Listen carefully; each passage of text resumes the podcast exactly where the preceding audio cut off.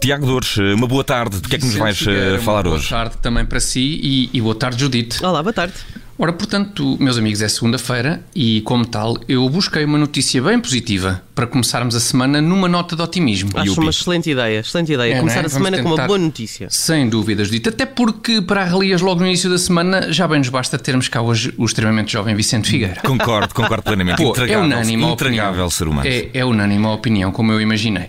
Assim sendo, e para encetar a semana num tom de grande positividade, que me dizem da detenção de militares portugueses alegadamente envolvidos no tráfico de diamantes, ouro e droga em missões da ONU? Digo, é isso que nos tens para oferecer em termos de positividade no arranque da semana? O quê? E é mau, queres ver? É. A detenção de militares portugueses alegadamente envolvidos no tráfico de diamantes, ouro e droga em missões da ONU na, Re- na República Centro-Africana agora é mau? Eu diria que é péssimo, Tiago. Pois só que não, Vicente. Ok. Só que não. Como é que vocês transformam uma notícia que é duplamente boa numa notícia má?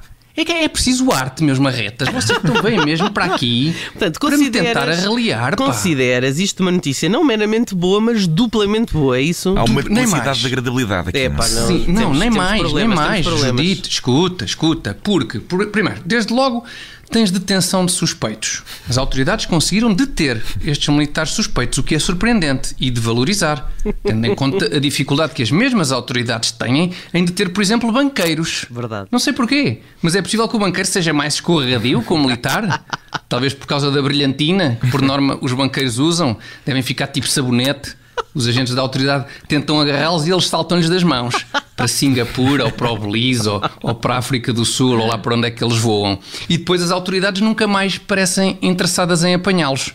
Provavelmente porque as autoridades estão a par daquelas piadas de caserna sobre o que é que pode suceder em balneários e assim, quando alguém se baixa para agarrar um sabonete do chão.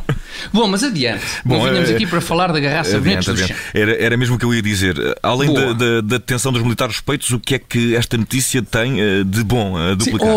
Ó ó Vicente, tem de bom que ficamos a saber que, eh, para além da capacidade de projetarem força no estrangeiro, eh, os nossos militares têm também imensa capacidade para projetarem furtos em territórios longínquos. Quer dizer, depois do, do caso dos paióis de Tancos, era já internacionalmente reconhecida a capacidade do nosso exército para se envolver em furtos em território nacional.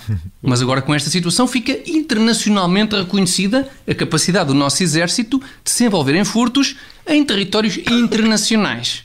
Prestígio para o nosso exército, que assim recupera um pouco de terreno face à nossa marinha. A Marinha, mas A o que- Marinha. o que é que a Marinha tem a ver com isto, Tiago?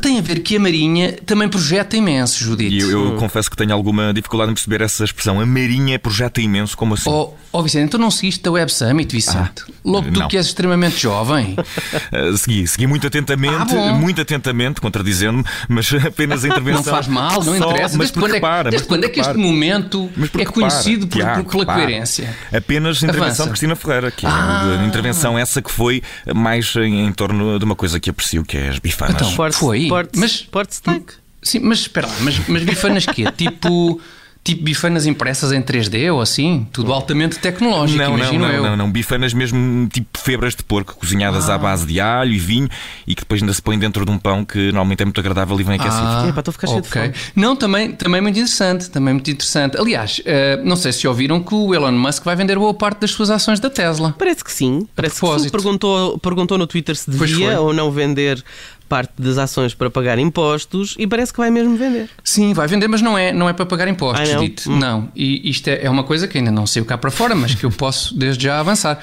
O Elon Musk vai vender 10% das suas ações da Tesla para adquirir uma relota de bifanas na Feira das Galinheiras. Sim, sim, que bifanas é, é pá, é o futuro. Como, como se viu na Web Summit. É o futuro, é o futuro. E a propósito de futuro, acabaste lá. nos explicar o que é que a, que a nossa Marinha projetou na Web Summit. Lá está, lá está, Vicente, é, é o que dá a estares vidrado com Cristina Ferreira, não é? É se tens mesmo perdido um um- é um minutinho. que eu tenho. É, pois exatamente, se tens perdido um minutinho que fosse a escutar também o, o vice-almirante Gouveia e Mel na Web Summit, tinhas constatado como é forte o, o nosso mais destacado militar da Marinha na projeção de gabarulice. Estás a perceber? Uhum. Muito forte a projetar gabarulice, o vice-almirante.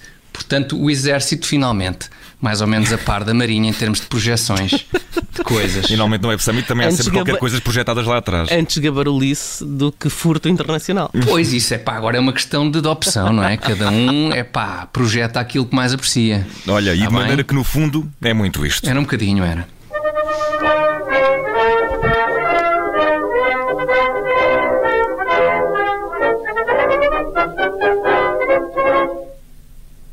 Rádio Observador.